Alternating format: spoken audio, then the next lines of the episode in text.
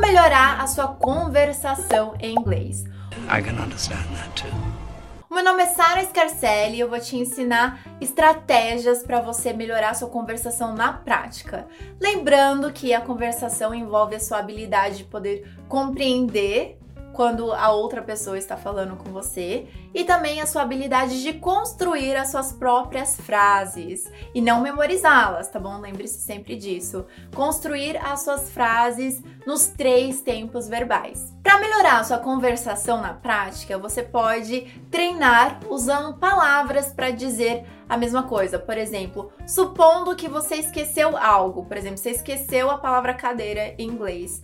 Como que você descreveria isso? Enfim, desenvolva formas diferentes de falar sobre as coisas, de falar sobre aquilo que você faz.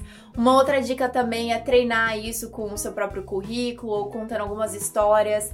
É sempre interessante você treinar contando essas histórias de formas diferentes, porque isso já pode solucionar aquele medo que dá quando a gente esquece alguma palavra em inglês quando a gente está conversando com alguém. Sorry, I forgot who I was talking to. Você pode treinar isso também resumindo os filmes, contando para si mesmo, se você não tiver uma outra pessoa para praticar, mas contando para si mesmo aquela história ou a vida daquele personagem. Enfim, tem várias formas que você pode praticar a sua conversação. Wait, what the heck are you talking about? Mas algo muito importante que eu quero te dizer é kiss. Você já ouviu falar de kiss? não, eu não tô falando pra você sair aí beijando as pessoas. You try and kiss me, bro? Jeez. KISS stands for Keep It Super Simple. Keep it super simple. Ou seja, a lição aqui é don't overcomplicate. Não precisa sair complicando as coisas, tá bom? Keep it super simple, tá? Não fique também enchendo linguiça. Se você quer melhorar a sua conversação, tente às vezes ser mais objetivo em inglês e isso pode estar mais tranquilidade também para explicar as coisas, para conversar com alguém. Aposte também no uso dos linking words. Linking words, na verdade, são palavras que unem duas frases ou mais. Exemplos: e, em inglês, and. Por exemplo, I work and I study. Né? Então a gente está unindo aqui duas frases. E então, and then I worked and I studied and then I went home. Né? Então, esses linking words ajudam você a falar com mais naturalidade, a aumentar um pouco mais as suas frases, a dar essa conexão, essa ligação entre o seu pensamento, aquilo que você está expressando. Outros exemplos que você já pode anotar e colocar em prática. Além disso, besides that, então continuando, I worked and I studied and then I went home. Besides that, I cooked dinner. Oh, muito bom. Mas a gente diz but. Besides that, I cooked dinner, but I wasn't hungry anymore. Entretanto, however, however, I decided to save it for later. Apesar de, although, então vamos lá. However, I decided to save it for later Although my husband was so hungry that he would have eaten my food too. Ou seja, eu decidi guardar para depois, embora meu marido estivesse com tanta fome que ele teria comido a minha parte também. Olha só que legal, como parece que flui, né, a conversa quando você tem esses linking words que são os conjunctions, os conectivos. Então vamos lá, sem continuar a história, mas te apresentando outros, né? A gente tem even though, né, que significa apesar de, porque, because, então, so, so é muito utilizado, so I went home. Da mesma forma que então é muito utilizado em português, o so também é muito utilizado em inglês.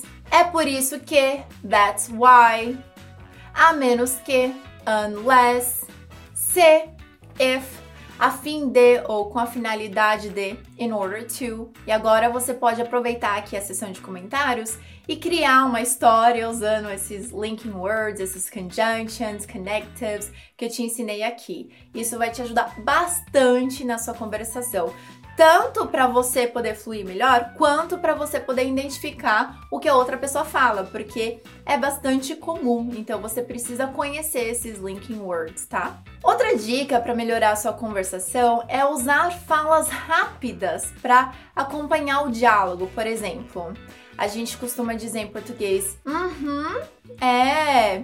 Em inglês você pode falar yeah, uhum, yeah, yeah. Outra coisa que dizem bastante é interesting, interesting. Hum, poxa, interessante. Então, quando a pessoa tá conversando com você, você pode ter essas frases rápidas, né? Yeah, interesting, cool, da hora, legal.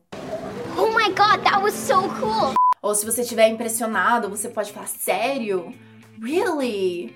Ou no wonder? Que divertido, que da hora, how fun! Heck no, what fun would that be? Ou pra mostrar que você tá acompanhando, entendendo, você pode falar assim, ah, I see, né? Entendi, tô entendendo. I see. Se você quiser responder com pode ser, você pode responder com sure. Também se você quiser perguntar se a pessoa concorda, se faz sentido para ela, se ela tá de acordo, você pode perguntar sound good? E se você quiser responder, né, não, eu concordo, eu tô de acordo, beleza para mim, você pode responder sounds good. Então você vê aí a diferença. Quando você pergunta, você pergunta sound good, sem o S. Quando você responde, você pode falar sounds good. Então a pessoa tá ali falando com você e você fala yeah, sounds good. Yeah, sure, sounds good. How fun, cool, awesome, interesting. Yeah. really? Wow. What do you think? Sounds good. Because it's awesome. Want to make the Fica a dica. Last but not least, nem tudo se traduz foot of the letter.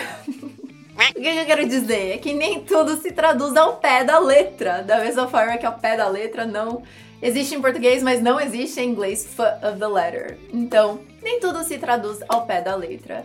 Então, sempre se atente a frases que você não pode fazer esse tipo de tradução. Por exemplo, em inglês, em geral, você pode dizer, né? He drove her to work. E como que ficaria essa tradução para português? Você não pode falar ele dirigiu ela para o trabalho, né? Então, em português, essa construção de frase seria ele a levou para o trabalho de carro. He drove her to work. Ou como que você diria em inglês eu levo ou eu demoro 20 minutos para chegar em casa. Em inglês dá vontade de traduzir ao pé da letra, né? Como em português se diz eu levo, dá vontade de falar I take. Can I take this? What? Oh. Mas não é assim que se fala, então você precisa aprender essas estruturas e praticar essas estruturas. Em inglês, já para responder essa dúvida, para falar eu levo ou demoro 20 minutos para chegar em casa, ao invés de dizer I take se diz it takes. Então, it takes me 20 minutes to get home. Pronto, agora você aprendeu e pode usar. E já sabe que não é para traduzir ao pé da letra.